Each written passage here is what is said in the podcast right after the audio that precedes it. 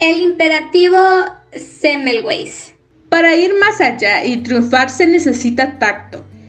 Estás intentando cambiar las cosas, no que tu iniciativa atemorice o enfurezca a los demás.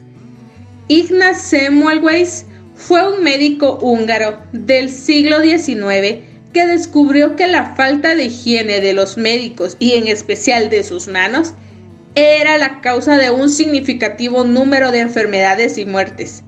A pesar de que dedicó su vida a difundir este descubrimiento, murió sin ver reconocido su éxito. En un libro publicado en 1861, Semmelweis escribió, en la mayoría de las aulas de medicina todavía se oyen conferencias sobre la epidemia de la fiebre puerperal y discursos en contra de mis teorías.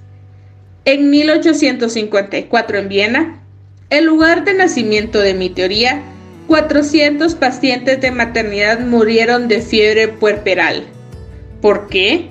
Si los resultados de su sencilla aportación eran tan profundos, ¿Por qué los médicos y la comunidad científica la negaron tan rotundamente? Por dos razones.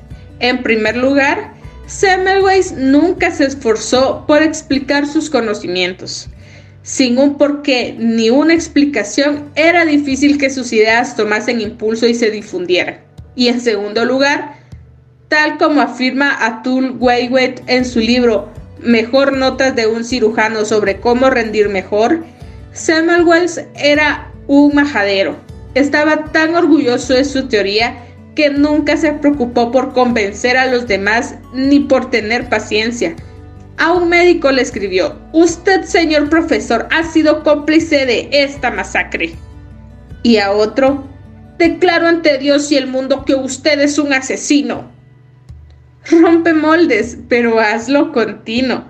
Después de su primer descubrimiento, por alguna razón, Semmelweis dejó de apostar, dejó de trabajar para marcar la diferencia. En lugar de defender su teoría, se retiró del mapa y no logró causar el impacto que podría haber tenido.